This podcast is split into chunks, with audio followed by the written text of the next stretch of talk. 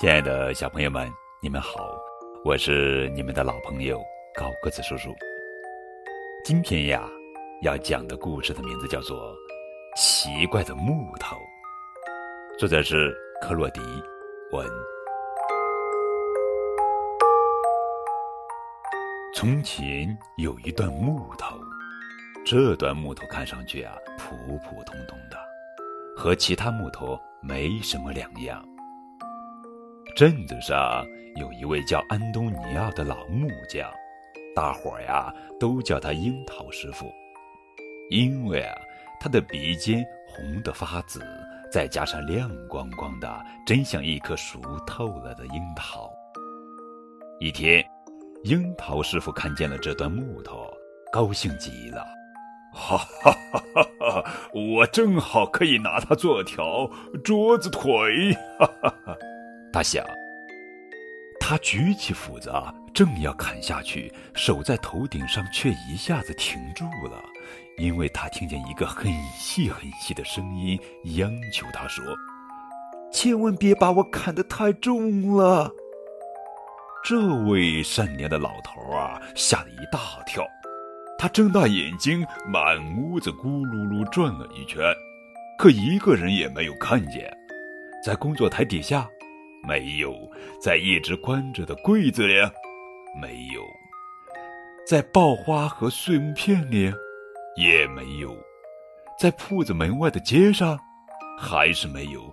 那么，我明白了。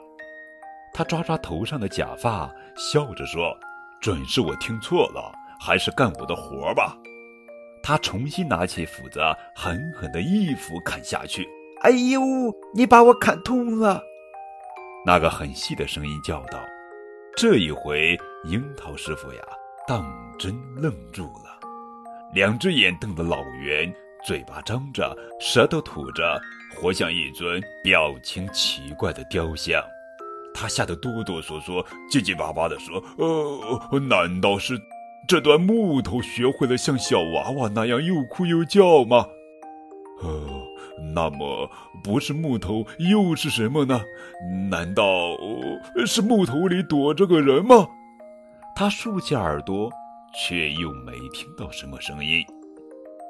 哪有什么声音？明摆着是我想象出来的。于是，他又拿起刨子要把木头刨平。他刚那么一刨，又听见那个声音笑嘻嘻地对他说：“快住手！”你弄得我浑身痒痒的，可怜的樱桃师傅这一下活像遭了雷打，扑通一声瘫坐在地上，吓得脸都紫了，那红得发紫的鼻子也变青了。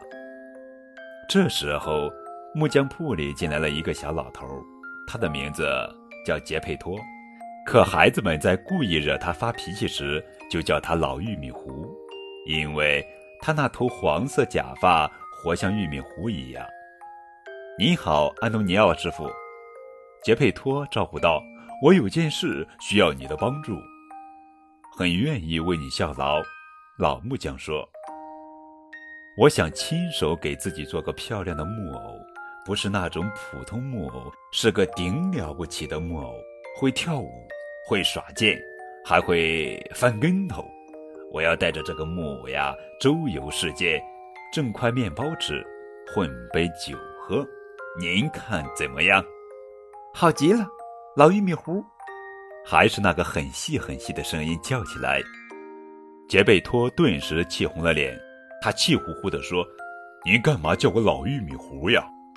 我没叫过您老玉米糊，那是谁叫的？难道是我自己吗？”结果从洞口到洞手，两个人打了起来。等到一架打完，两位小老头又和好了。我想要段木头做那个木偶，您肯给吗？